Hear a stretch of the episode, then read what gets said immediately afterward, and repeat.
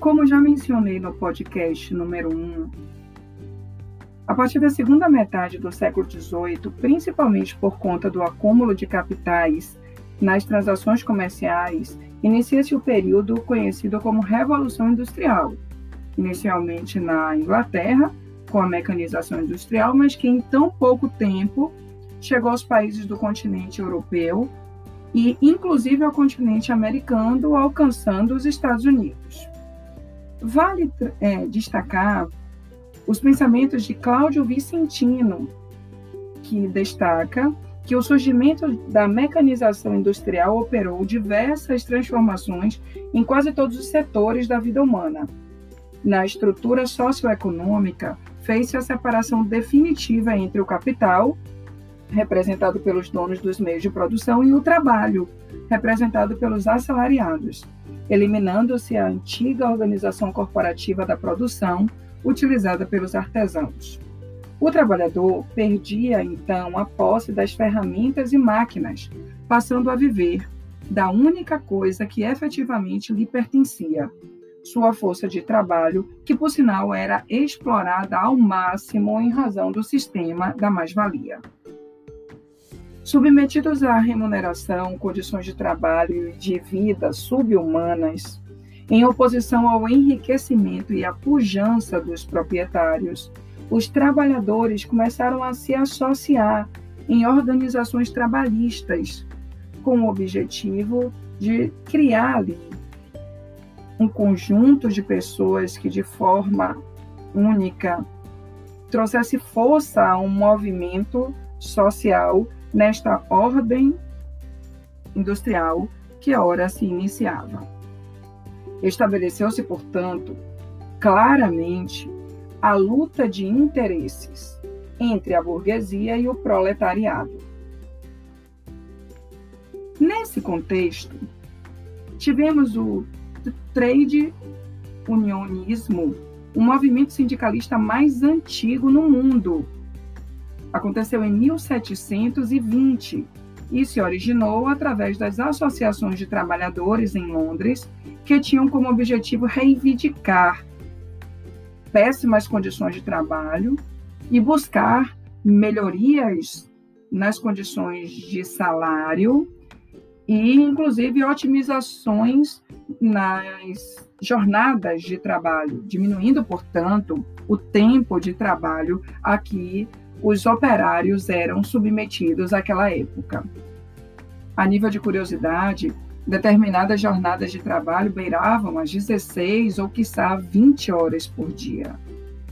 O ponto de partida dessa união foi quando, no ano de 1720, os mestres alfaiates se dirigiram ao parlamento britânico através de uma associação que reunia mais de 7 mil trabalhadores pleiteando a obtenção de maiores salários e redução de uma hora na jornada diária de trabalho. Evidenciava-se ali oficialmente a resistência dos trabalhadores ao liberalismo econômico.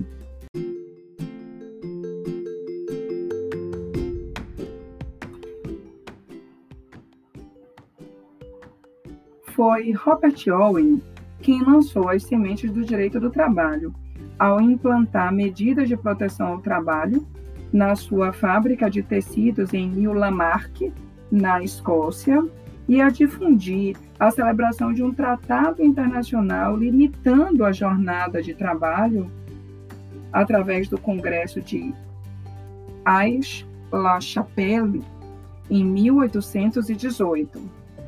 Vale ressaltar que esses movimentos trabalhistas de conquistas por melhores condições de trabalho tiveram que enfrentar vários percalços e obstáculos ao longo da história. Inicialmente, essas associações de trabalhadores eram proibidas. E essa proibição foi marcada pelo repúdio às corporações de ofício da Idade Média e da Idade Moderna e às teorias liberais da economia. Em vários países, a associação de trabalhadores chegou a ser considerada como um delito. Por exemplo, na França, a lei Le Chapelier em 1791 e o Código Penal de Napoleão em 1810. Na Inglaterra, em 1900 e, aliás, 1799 a 1800, os Combinations Acts também proibiam essas associações de trabalhadores. E nos Estados Unidos, por uma decisão judiciária no estado da Filadélfia, também houve proibição em 1806. Essa proibição chegou ainda à Espanha em 1834. Posteriormente, tivemos uma fase de tolerância. Como o próprio nome diz, nesta fase passou-se a admitir os movimentos sindicais sem, contudo, haver um reconhecimento legal. Na verdade, e portanto, os sindicatos eram entidades de fato, mas não eram considerados entidades jurídicas. A outra fase aconteceu através do reconhecimento desses movimentos sindicais. Então, da tolerância dos movimentos sindicais, os estados passaram a reconhecer a legitimidade e a figura do sindicato por suas leis e suas constituições. A título de esclarecimentos, podemos citar o Trade Unit Act, em 1871, na Inglaterra, e seguido de, das suas respectivas leis de reconhecimento na Europa, na França e até nos Estados Unidos. No âmbito constitucional, friso que a Constituição da Suíça foi a primeira a prever direitos dos trabalhadores, em 1874. A Constituição Francesa de 1848, de curta vigência, fez referência ao direito do trabalho, à educação profissional e às instituições de previdência. A Constituição do México possui um elenco de direitos trabalhistas com proteção de trabalho, jornada, salário mínimo, proteção ao salário, participação nos lucros das empresas, direito sindical, greve e até pre previdência social.